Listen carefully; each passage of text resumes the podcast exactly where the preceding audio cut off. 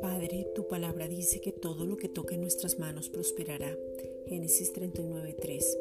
Te pedimos en el nombre de Jesucristo que nos des las estrategias, la sabiduría, Santiago 1:5, el discernimiento, la capacidad y poder ver más allá para ser empresarios prácticos, seguros y prósperos, porque administramos lo que tú nos das.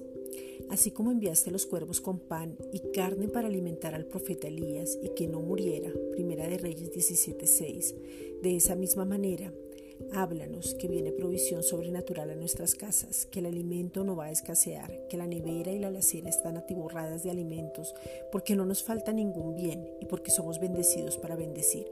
Génesis 12:2. Como el que obedeció nos habita, hoy comeremos lo mejor de la tierra y nos saciaremos. Hemos oído y queremos. Isaías 1:19. Hoy queremos, oímos, creemos, recibimos en sobreabundancia de lo sobrenatural y sabiendo que tú nos das mucho más abundantemente de lo que pedimos y entendemos según el poder que actúa en nosotros. Efesios 3:20. Jesucristo ya obedeció, por lo cual todas las bendiciones que dice Deuteronomio 28, 3 al 14 vienen sobre nuestras vidas y hoy se manifiestan y nos acompañan para siempre.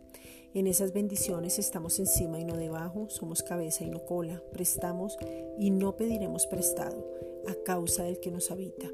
Gracias Padre, porque toda la provisión es sobrenatural y viene de tu mano.